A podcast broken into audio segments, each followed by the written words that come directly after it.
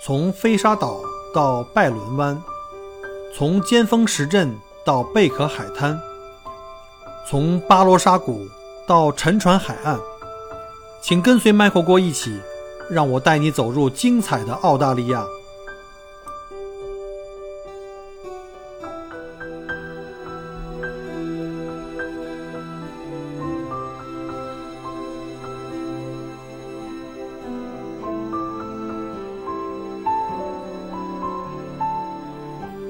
亲爱的听友，大家好，呃，欢迎再次收听麦克郭聊澳洲。今天是二零一八年的十一月三号，啊，今天下团比较早哈，可以有时间跟大家再录一期，啊，因为过两天上团就连续两周都满了，所以呢，先把节目准备出来，可以给大家后面呢在系统上自动播放。那上一期啊，我们讲到了这个关于在澳洲买房的一些基本的注意事项。呃，从这个买房人的身份啊，因为不同身份的人呢，对本地的政策呢是不一样的要求。呃，另外呢，也分析了一下房子的类型以及买房的一个基本流程。啊，还有呢，就是房子的这个朝向啊，啊等等等等。那今天呢，想接着这个话题呢，继续来为大家讲解在澳洲买房子的一些细节。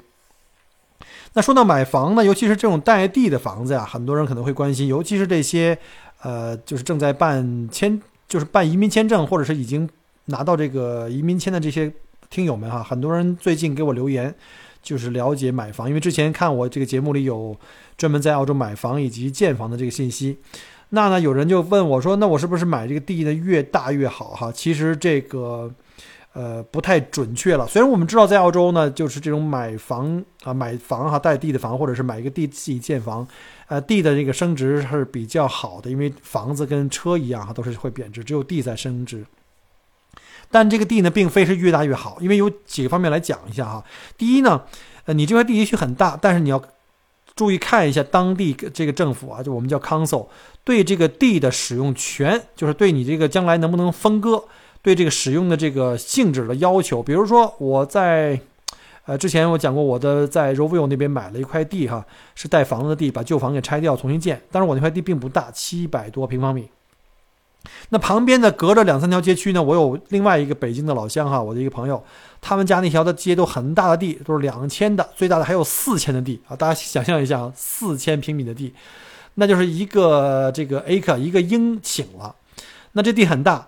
当时我也很动心，特别想买其中的一个拍卖房啊，地很大，四千平啊。但是呢，朋友提醒我说，你要一定要看一下 Council 对这块地的这个分割的使用的限制。结果发现这块地虽然很大，但是并不能像传统意义上像其他的一些地，比如说超过八百平啊，我可以这个分割成两块，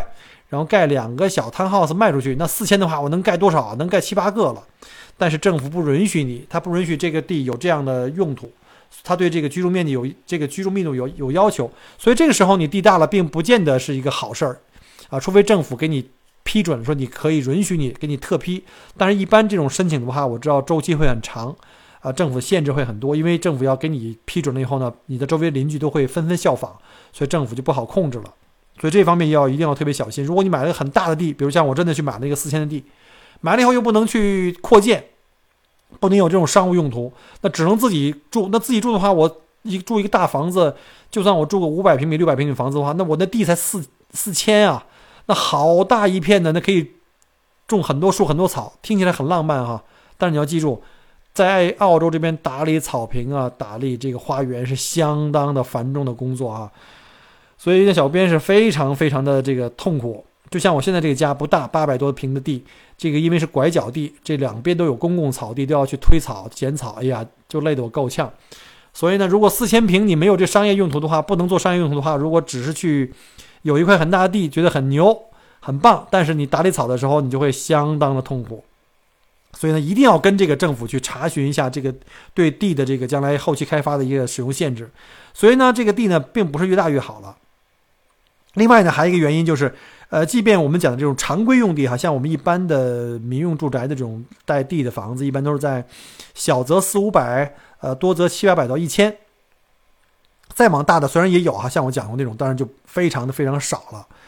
那关键还要看你这个地的利用率。比如说，我们举一个例子哈，有人说，那我是不是六百一定比四百的，比如说就会好一些？其实不见得，因为一个四百平米的的一个一个比较一个方正的房，一个一个地呢，而且这块地上如果没有 easement，easement 就是那种政府的一些公共设施啊，比如像什么。呃，不是你自己家专用的那些水电煤气的引入管啊，可能是整个这个小区，甚至这一个一个这个大片区域的一个公共的这种地下管道的一个通道。它如果这个通道呢，它叫 easement，如果是在你们家的院子里穿过，哎，那就要小心了。在这个管道上方是不可以盖房子的。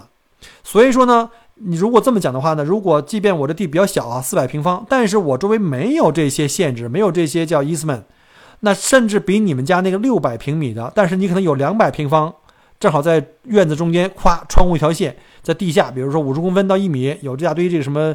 市政管线呀，呃，上水下水啊，万一将来这地方需要政府需要来维修的话，你是不可以在上面盖房子啊。政府来维修的话，随时要敲开你家门进去，直接把地给挖了。正好那个地方有堵啊，或者有漏啊，他就会把那地方挖了以后呢，就要重新去修补。所以你那个地方最多呢，做一个。草地啊，或者是你愿意的话，做个水泥地啊，或者是砖地。但是呢，政府有权利随时把它挖开，挖开以后你自己还要再重新再填平，那就要浪费时间和花钱。而且政府不允许你那盖房子的。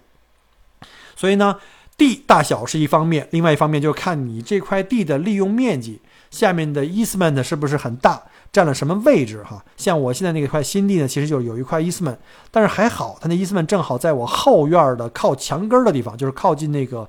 跟邻居的那个那个隔离的 fence 就是那个围栏的那个地方，而那个地方你通常也都是不可能盖房子的。你有一个 setback，就是在这个 fence 往后要至少是两米以上吧，一米八吧，我记得是两米以上才可以盖房，所以呢肯定是没问题的。那块我肯定是要种草的，所以对我影响不是很大。那另外除了这个 easement 之后呢，我们也知道哈，你的这块地有多大，你不能满满的盖。满房子，那你跟邻居之间呢有一个就是中间的一个一个围栏啊，这个这栏杆呢，我们叫 fence 嘛，这 fence 呢啊，它要要求 fence 两边邻居之间要把这个房子要隔一段距离，所以这个叫 setback。所以呢，实际你的可利用面积呢，是你的这块土地里面减去了 easement 的限制，以及减去了这三面，至少你有三面有这个邻居的这个 fence 吧，可能如果你要是拐角房的话，你可能就有两面。还要把这个两面的这个 fence 往里有一个 setback 啊，把这个面积要减去，才是你真正可以盖房的有效的使用面积啊。这个是你自己能够做一些选择的。那 easement 呢，学问也太多了，到底这 easement 又含了哪些呀？有什么限制啊？各个 council 的要求又不太一样，所以呢，因为时间关系哈，今天就不在这里去一一解释了。各位有兴趣的话，啊，以后可以具体呢，在各个地方买房的时候，可以跟当地的这个 council。去了解，啊，自己可以上网去研究一下。还有一种呢，叫 covenant，covenant 就好像是对你这块地的使用啊，或者是这个建筑房产呢，会有一定的限制哈。这个一般都是你在在那个 land title 上面都会有这这个标识，就告诉你这个地你在使用上面有一些什么限制，不允许你这样，不允许你那样。这个种 covenant 其实是对你这个土地的开发利用呢，是一个非常大的一个不利的因素啊。这里面学问也很大。所以呢，买地的时候，或者是这个买这个呃带地的房子，准备借做开发的时候，一定要选择尽量没有 easement 和这个 covenant 啊，呃，就算是有 easement 也不怕，你要看看这 easement 的位置对你有没有影响啊。但是这 covenant 尽量是去避免的，因为它影响你将来这地的二次开发利用，以及将来你再把房子卖出去，你的下一个买家可能会看这些东西。没有这样的，没有这两样限制的房子呢？啊，它的地的这个利用率啊，就能够最大限度的呃可以利用起来。然后另外一个还有很重要的就是我们的这个很多听友吧，包括之前有很多麦克锅的客人来到澳洲旅游，啊，他们要在这买房子，嗯，看着房子以后很便宜，觉得很棒，然后就很冲动要去马上就要交定金去买。其实有一个很重要的因素就是你一定要想一想你的钱怎么出来哈。上期讲过了哈。这个粮草先行是非常重要的，因为现在澳洲政府本地的这个银行已经基本上，呃，不能贷款给海外的人士了。那如果你已经在澳洲有生意、有收入的话呢，那也要先去跟银行去问问啊，去找一个银行的这个这个贷款的规划师，或者是呢，找一个 broker。在澳洲啊，你不管你是去贷款呢，还是去买生意呢，还是怎么样，都要去找 broker。一个好的 broker 会根据你的情况帮你做一个非常专业的这么一个分析，给你一些建议啊。所以呢，我建议找一个好的 broker，然后呢，给你通过你的情况呢，通过各个他手里的这些银行合作的银行，可以帮你做一个比较好的一个叫做 pre approval，就看哪家银行的贷款的这个政策更好一点啊，有利于你这个这个买房者呀。这样的话呢，就可以去跟银行拿贷款。这样的话，你拿了这个银行的 approval 之后呢，才能够啊去做这个去去拍卖呀，或者是私下出价。因为你一旦私下出价，人家接收了你的 offer，或者你拍卖现场把房子给抢过来，发发现银行不给你贷款，或者你在国内的钱打不出来，这时候是最尴尬了，很麻烦的。你交的首付可能会被扣掉了。然后呢，另外就是关于贷款有很多的小的技术细节了，像什么贷款组合呀，什么包括将来你将来可能这房子你再去，比如像我的房子升值了，当时买的时候七十多万，然后呢现在可能值一百多万，那我跟银行说，那我把这个银行再贷出一百多万，然后等于我要比以前又能拿出更多的钱，可以做下一个房款就是房产投资了哈，这就是一个其他的一个一个细节，甚至可能还可以转到其他的贷款。在澳洲啊，这个银行业的竞争啊非常激烈啊，这个也都很公平。然后呢，这些银行都很大，也，你要是横向比较一下的话，有很多的呃灵活和非常好的选择。呃，无论如何啊，呃，也要是有人贷款给你哈，不管是本地的银行还是国际的银行，还是从中国弄钱过来。呃，不过现在确实是我看了这两年这个房市的这个收紧跟这个贷款的收紧是有直接关系的啊，包括中国政府现在对这个。呃，汇款的这个就是换汇啊，和把钱挪到海外去啊，是非常严格。尤其是像，呃，这段时间我知道好像是中国政府各个银行已经严令禁止以买保险啊，这种分红型保险啊，或者是这种什么以购房为目的的换汇是绝对不允许的。可能旅行啊、探亲啊，这海外留学是可以的啊，所以大家就自己去想办法了。啊，比如像我们在买房的时候，就那时候还很轻松，大概在八年以前，呃，随便拿个中国的收入做个证明，到这边就可以贷款了。所以呢，贷款的事情哈，呃，一定要先搞定，这粮草先行啊，重要的事情说三遍。OK，下面就开始讲一个非常实用的一块，就是看房。啊，对于看房的话呢，就是你怎么去找到这些房源。呃，当你对这些就是前面讲过的信息都有了大概的一个。呃，梳理过一个大概的这个这个流流程以后呢，我们就可以要开始去看房子。一般啊，我推荐的是大家可以从这个澳洲两大主流的这个网站呢去找房源，一个叫 realac.com.au，还有一个叫 domain.com.au。登录了网站以后呢，就可以输入自己想在哪个区买房啊，就可以把那个区的地址啊，甚至街号你要有的话就更详细了。还有就是邮政编码。它就会根据你的需要哈，你可以比如说像我，比如我的话，看我们家这边房子就看 w i t e r s e a l 三幺五零，然后呢，然后你还可以选一下，我们是看呃什么样的房型啊？是单体的 house 啊，还是连排的这个 unit 或者是 townhouse 啊？然后几个卧室啊，几个卫生间，几个车库啊，都可以输进去，然后它帮你来检索。然后呢，你看看可以挑选一下各种房型，然后找到以后呢。如果你看这间比较顺眼，哎，它下面就会有这个中介的联系方法，张三李四，呃，地址电话，你可以打电话或发邮件，可以跟他去详呃去询问详细的这个相关的房子信息，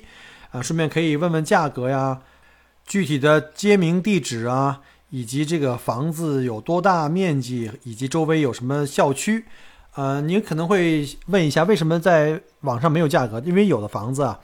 这个中介一般都不会把价格全部都直接贴出来，有一些是贴出来的哈，有一些像拍卖的房子呢，或者一些私下出价房子呢，他都是希望你呢能够直接跟中介联系，这样中介可以第一时间找到买家，然后呢通过跟你了解呢，来电话里或者是见面沟通的时候再把价钱再给你，所以它不是所有的房源都会把价钱贴在这个网站上，但通常情况下。你可以在搜索的时候输入，比如说从一百万到一百五十万，它就会把相关的这个大概的房价的区分的范围都会给你呈现出来，大概你也会有个思想准备，大概这房子是在什么样的一个范围。然后呢，还有一个就是除了这个呃中介的价格之外呢，还有就是它一般呢，呃，每一个房源啊都会有一个在网上会公布它每周开放的时间，就是所谓开放日，就是给我们去看，呃，大家可以免费，这没有收门票的啊，根据自己的时间呢上门，根据它开放时间去参观这个房子。一般啊，在澳洲的开放房源的时间是每周四和每周六。然后呢，就是你也可以跟这个中介联系，比如说你周四周六呢时间正好不配合。你看看可不可以想我安排一次单独的看房，也是通常是可以的，因为这个房子一般性有人住，所以中介也要去跟房东去协商。买房子的时候啊，千万千万不能被动啊，最好在最初看房子的时候啊，因为你没底嘛，没有经验，尤其像刚来的这个新移民，我建议呢，一定要在你喜欢的区、感兴趣的区，在周围啊，一定要多看看房。啊，多多比较，多留意。在网上看房虽然很方便，但是你知道，我跟以前讲过哈，这个从网上看照片啊，和你在现场看是完全不一样的啊。我们都看过这个朋友圈的美女们那些自拍美图，结果见面以后就发现，哇塞，这不是一个人啊，会有这种可能的啊。但不是说美女们都是在 PS 很过分的那种啊，也有那个美女拍的照片很一般，但见人一看，哇塞，这么漂亮哈，也有这种情况。买房子也是这样，所以一定要在现场最好看看这个房子长什么样子，而且呢，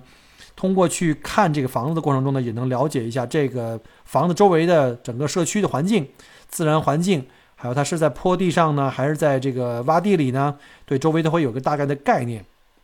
同时呢，因为你多看的很多的房子，从网上搜索呀，现场看的话，你看多了，这自然就会有经验。这样的话，你可以对了解到在某一区域、某一条街区什么样的房型，大概什么价值啊？我说的是价值啊，记住听好啊，不是价格，因为有的时候价格不是完全跟价值相符的。比如说在市场很热的时候，那价格通常被炒得很高，这时候呢，经常会出现这个价格很高，但是我个人觉得这房子并不值这个价。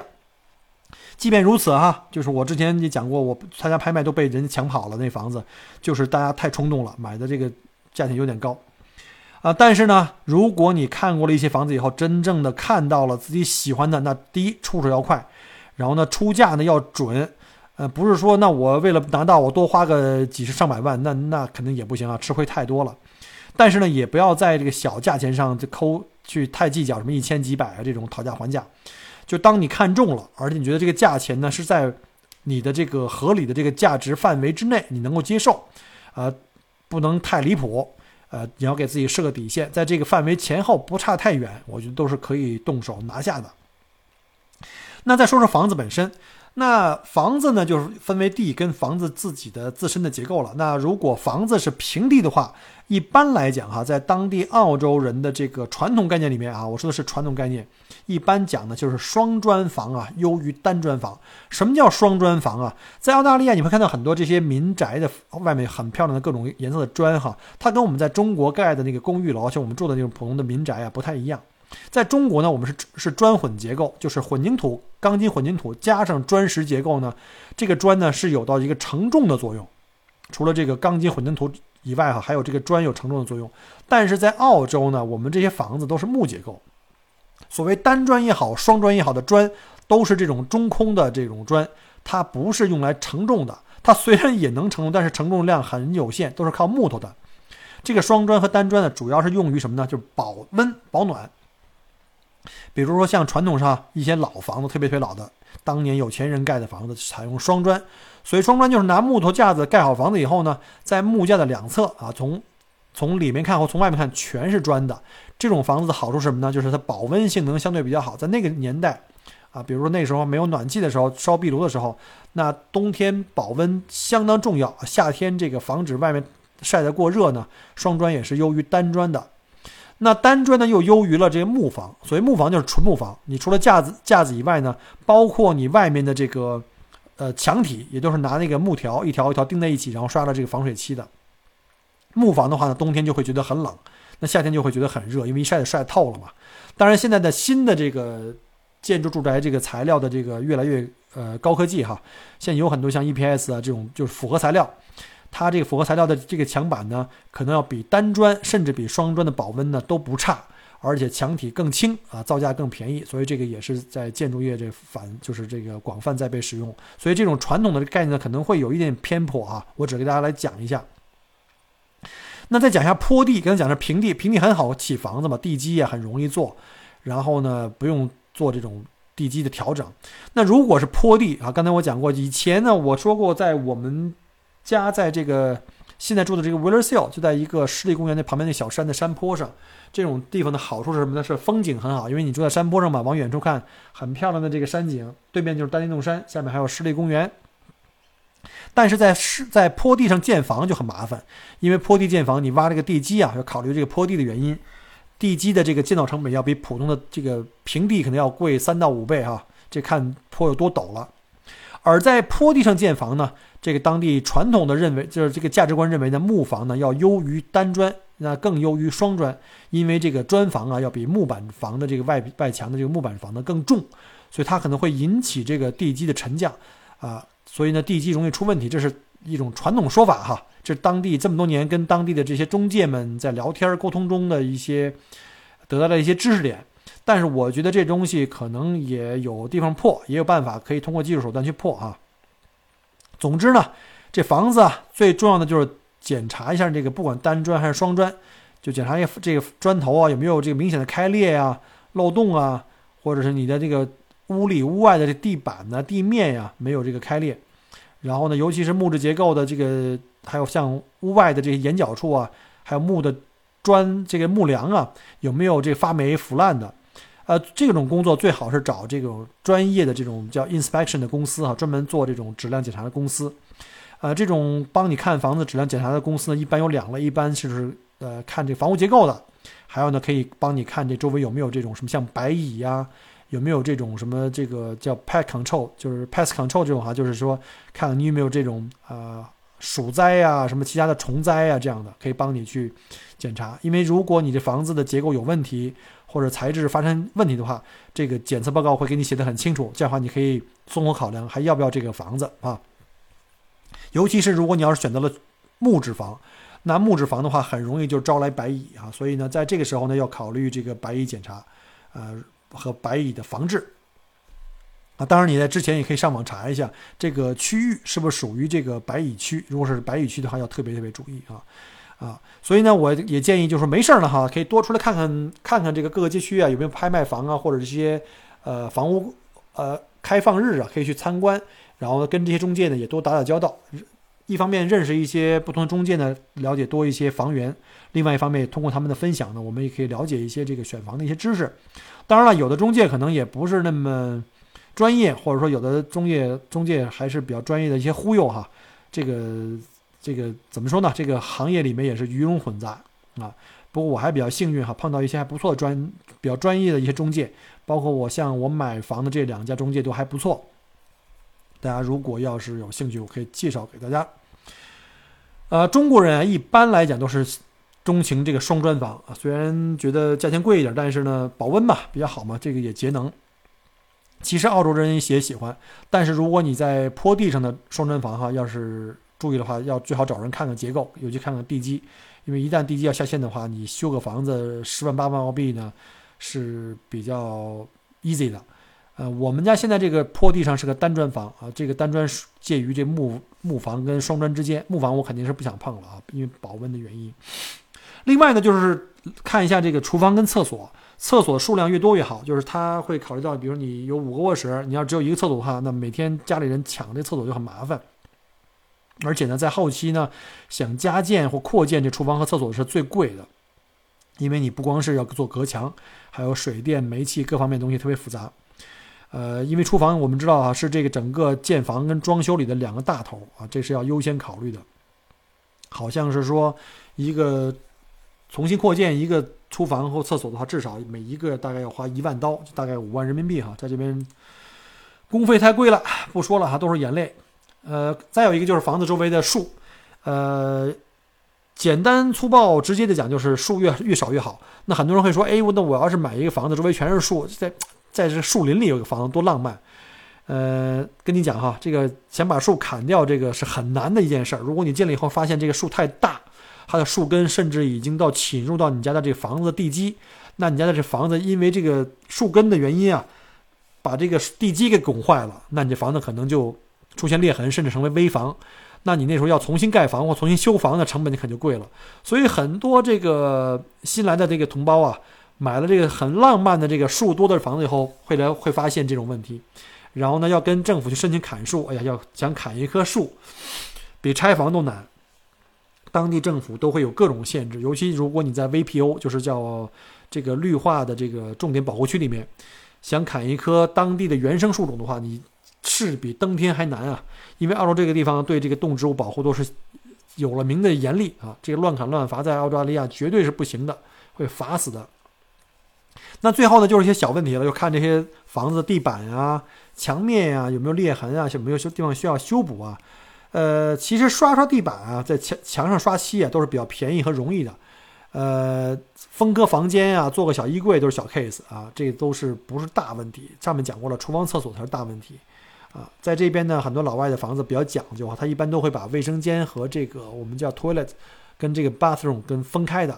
就是你洗澡跟这个上厕所可以分开的啊，这个是比较好，这样这样利用率比较高一点了。好，那下面一步呢，我们就讲一下关于签合同。就到了我们的最后一步，当我们把这个房子看好了，也跟这个房东和中介出了 offer，啊，然后呢被对方接受了，就是我们的买价哈叫 offer，我们出了个价，他觉得 OK，那我们就要开，我们就要开始去走这个签合同流程。这个 offer 其实就是一个 commitment，呃，不是一个正式的合同。呃，只是一个作为承诺的一种叫做 goodwill，就是我们要承诺买你的房子，然后他签完字以后告诉你，他也愿意卖给你房子。其实他没有太大法律效益，你如果后悔了也行，最多就是你把那个定金就不要了。那他要是那个后悔了想卖给别人的话也行，他也是按照这个定金的比率呢，可能啊一比一再赔你一份。所以呢，如果你要是喜欢这房子，交了定金，而且是现房的话，就赶紧去找自己的这个过户律师，我们叫 convincing 的这个这个 lawyer。让这过户律师赶紧跟对方律师呢，赶紧去走流程，把这房子赶紧这个过户。一般来讲，澳洲人比较守法，都比较厚道，一般承诺了也不会后悔。呃，而且那些中介呢，把房子好不容易成交了，他也不希望这个卖家呢，呃，三番五次的这个推翻，然后再重新去找新买家，他们也很麻烦，因为一般中介代理协议都是三到六个月，所以赶紧把这房子卖了以后呢。他们也好拿自己的佣金，中介佣金是跟买家去要的哈，跟我们不是是跟卖家要的，是跟我们买家没关系的。所以呢，就是在拿到 offer 以后呢，赶紧让你的过户律师呢看看这个合同。合同一般都是用的标准版，但是合同里有一些这个条款，我们叫 terms condition 是特别的，所以要让这个律师去看一看。一般也没有什么大问题。呃，赶紧就联系你的那个，之前讲过哈，就是叫做做这个 building 跟 pass inspection，就做这个建筑跟这个虫害的这种检测。如果检测完没问题哈，就可以跟律师说，我们可以就要这房子了，就赶紧去做呃过户了。这检测呀，可能各个城市各个区啊和你的房子大小不一样啊，可能收费不太一样，一般都在五百澳币左右吧，可能有的便宜，有的贵。啊，这个检查也不是说一定必要的。你要是自己说，我看这房子还行，我觉得结构上我不想花钱去找别人看了。这个病虫防护呢，我觉得人家都住了几十年了，我也不愿意浪费这钱也行。这东西自愿的，不是说强制要做。嗯，但我一般来讲，我建议做一下，因为毕竟这个买房子哈，一扔钱就是上百万澳币，不是买菜，嗯，这个小钱就不用省了，至少让自己知道这房子有什么问题。有的时候这问题不至于说，因为我发现问题了。就不要这房子了，只是说我知道这问题以后呢，呃，我可以来试这个问题的轻重缓急，来决定我的购买的这个是否这个成交，以及呢，就即便我愿意成交，那我将来可能我要有个预期，我要花多少钱或花什么样的精力把它给修好，啊，否则你还要住嘛。那做房屋检查的好处就是你知道房屋有没有问题啊？一般二手房都有一些小问题。哪里使用的一些磨损呐，或者一些小的一个，因为长时间嘛，会有一些小的问题，你这至少心里有个数就好了。那如果有的情况下比较严重哈，你也可以，比如这地方得明显的需要维修了，那这部分呢，你也可以让律师啊，就给你加一条，就让这个律师把这过户律师把这条说给加进去，说要在这个合同正式生效以前呢，呃，交换合同以前，让这个房东要找人来把东西修好了。啊，这个一般是可以协商的。那这些都没问题了以后，那就可以正式签合同了。然后将这个合同的首页和一些其他的资料页呢发给你的那个贷款的那个 broker。就是那个贷款的经纪人，然后呢，他呢就去跟银行说，哎，之前我们拿过 pre approval 了，就是我们拿过预贷款的审这个审批了，现在呢这个合同已经正式的签完了，那我们就把那个审批呢就落实成一个真正的贷款合同，啊。一般啊，就是买房呢，还有一个叫做 cooling off 啊，cooling off 一般都是三个工作日啊。你买完这房子以后，你要是不喜欢，我记得是三个还是七个，应该是三个。然后呃，这个 cooling off period 之完之后呢，比如说我这个如果不喜欢，我在签完 offer 以后呢，我可以在这个 cooling off 期间哈，叫冷冷静期，可以去反悔的。这个冷静期反悔呢是不用赔钱的啊。那如果呢，你这个在 cooling off 期间呢，你这个贷款没批下来，可能遇到了阻碍。那也可以让律师啊跟对方律师去尝试去沟通一下，看看可不可以把这 cooling off 延长一点。从签合同到最后成交，大概哈一般是五到六周。然后呢，签合同的时候一般是给百分之零点五的定金，就是合同价的百分之零点五。啊，但是可能有的中介或有的房东呢可能要求不太一样，但基本上这行业里是零点五。然后在 cooling off 之后，就是你不能再反悔了，再给剩下的百分之的九点五七加在一起的话是百分之十，这样的话就等于你已经交了一个首付款，就百分之十。后面的话呢，就看你贷款了。也许你贷款是贷了百分之八十，你可能后面还得在自己个人再交百分之十。嗯，一般来讲的话，像我们在当地银行贷款，当地的这个公民和这个 PR 的话，呃，是百分之八十能够贷到百分之八十的。OK，后面再跟大家讲一下这个，呃，在整个交易过程中啊，包括签合同之后的有一些税费的问题。首先说一说费用哈，然后给大家做一个参考。一般像呃过户律师的费用一般在呃九百到一千五左右，因为各个律师行自己的收费标准不太一样哈，而且你房子的这个情况也不一样，中间会不会有一些额外的一些时间或者一些。bargain 的环节在里面，所以收费可能会不是很准确。呃，根据情况来，一般就顺利过户，没有什么特别的节外生枝的问题的话，一般在九百到一千五左右吧。呃，房屋检查呢，我跟你讲过了哈，看你家的情况是两层的、单层的、木房单还是单砖、双砖。一般呢，在房屋检查的话，大概在三百五到五百五左右。我这说的都是一个比较呃大概的价钱哈。然后再说一下印花税，就是向政府呢。交的这个叫 stamp duty，呃，房价呢是房价的五百呃百分之五点五，这个是呃政府规定的，各州可能不太一样，但是维州是百分之五点五。那如果是海外人士的话，要再加一个百分之七的一个海外人士购房的一个额外印花税。然后这个你如果你要不把握的话，你可以上那个上面讲过的那两个呃房源网站哈，它上面有专门的做这种房价计算器啊，叫做这个。Calculator，你可以上去算一下，你买什么样的房大概多少钱？你或者问你的这个贷款经理人也行。一还有呢，就是些其他的一些政府的杂费了，什么这个费那个费的，然后的都大概加起来，我估计应该在一千到两千澳币之间吧。基本上，呃，也没有什么让人想不明白的费用，比较写的比较直接，呃，都很简单啊。我现在就不一一赘述了哈。而且呢，最方便的是，不像在中国，你一会儿跑这儿，一会儿跑那儿，什么跑房地局，这都不管，你基本上把这东西都交给过户律师做。过户律师呢和房屋中介他们之间就会后台会有一个非常非常清晰的工作流程，他们之间就会搞定。啊，你最多的就是催一下，问一下哈，然后呢，该给多少钱的时候就按照时间点给钱就行了。哦，对了，刚才再补充一点啊，如果你是海外人士。你还要在买房之前呀，要提交并且审批通过一个叫 FIRB 的，就是海外人士这个购房投资的这个这个申请啊，我们也讲讲过，叫类似叫外管局啊，这不是管钱的，是管房子的。再讲一下，就是如果您买这儿的房子不是用于这个呃自住，就是还有一种情况叫投资，投资分为两种，一种就是他可能人根本不在澳洲，就买了个房子来做投资的。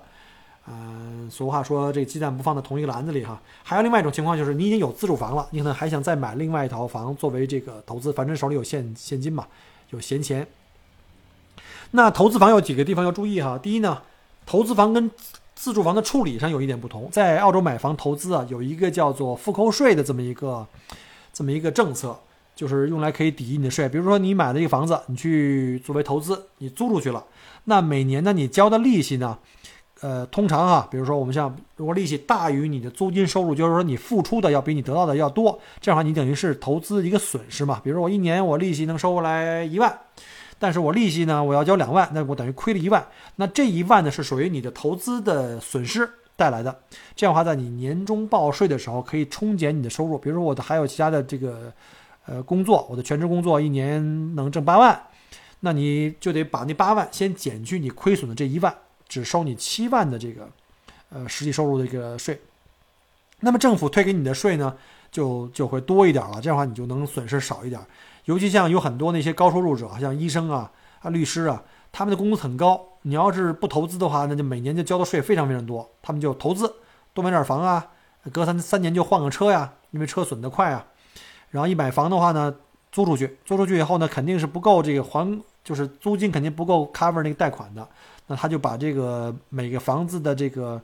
投资的损失呢，就冲抵到自己的高收入里面去，就可以减掉这个呃，就抵税吧。这个指的是那些高收入人群啊，会通常会这么这么做，因为像那些有名的律师啊，或者那些呃医生啊，收入的话非常非常高，可能三四十万都是很玩一样，所以他们的这个税的比例啊，可以达到百分之四十几，将近五十了。呃，对他们来说，每年交个几万、十几万的税跟玩儿一样，所以呢，他们要是不去，呃，做投资退税的话，是非常非常亏的。所以这帮人呢，就是做这种房产投资啊，或各方面投资呢，是有这退税的考虑的。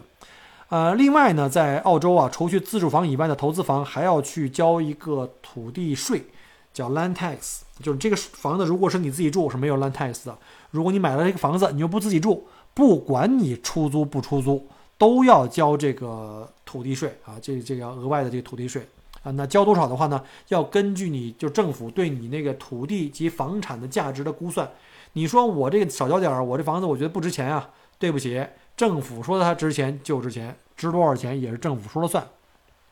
啊。所以呢，越是比较值钱的地段呢，那交的这个土地税就越贵。所以呢，我建议各位哈，就如果你有两套房子或三套房子。你找这个三套房子里最贵的，土地价值最贵的那个房子用来自住，把另外两个房子租出去。这样的话，你土地税的话，另外另外两个房子比较低嘛，就是这个是一个比较好的做法。比如说，如果我在买房子，我可能会我已经有两个房子了，我把那个贵的房子、那最棒的房子拿来自己住，把我现在的房子便宜一点的可以进行出租。然后呢，土地税呢也相对会少一些，甚至我可能是买公寓啊，公寓呢土地税就简直就小的不能再小了，因为它不是你的独自的拥有的土地嘛，啊，这样的话就比较好一点，而且公寓的租售比也不错啊，这就是为什么很多人呢愿意买这个公寓进行当做投资房哈。那当然，这公寓的挑选也很有这个学问的，也有不赚钱的公寓，也有非常好的公寓，这个要看了。好，那最后呢，给大家进行一个短暂的总结，来说一下哈，就这些东西啊，都是我个人的感想和一些呃经验。那有不少的华人朋友啊，就是特别喜欢买华人聚集区的房子，呃，导致了这边的区域的房子呢越炒越高。中国人尤其是不差钱儿，对吧？都是那些土豪大款，跟魔都和这个呃这个我们的首首都。比一比这价格，这个澳洲的房子呀，就跟这个大白菜一样哈，非常非常便宜，所以呢，就造成了这个华人的这个热点的这个区域啊，会造成了这个价格涨得非常快，那就水分很大，就是我们说这个价格跟价值的这脱钩的就比较多了。所以当初在我买房的时候，我会主动避开这个所谓热点区啊，呃，这个而且呢，这个近两年这个华人区呢，这治安也在逐渐的在下降，因为我们知道这个。老外都觉得这中国人啊，家里都藏现金，然后金银珠宝，开奔奔驰宝马，所以呢就会发生这种情况。我记得在 Glen 好像有一家华人的豪宅，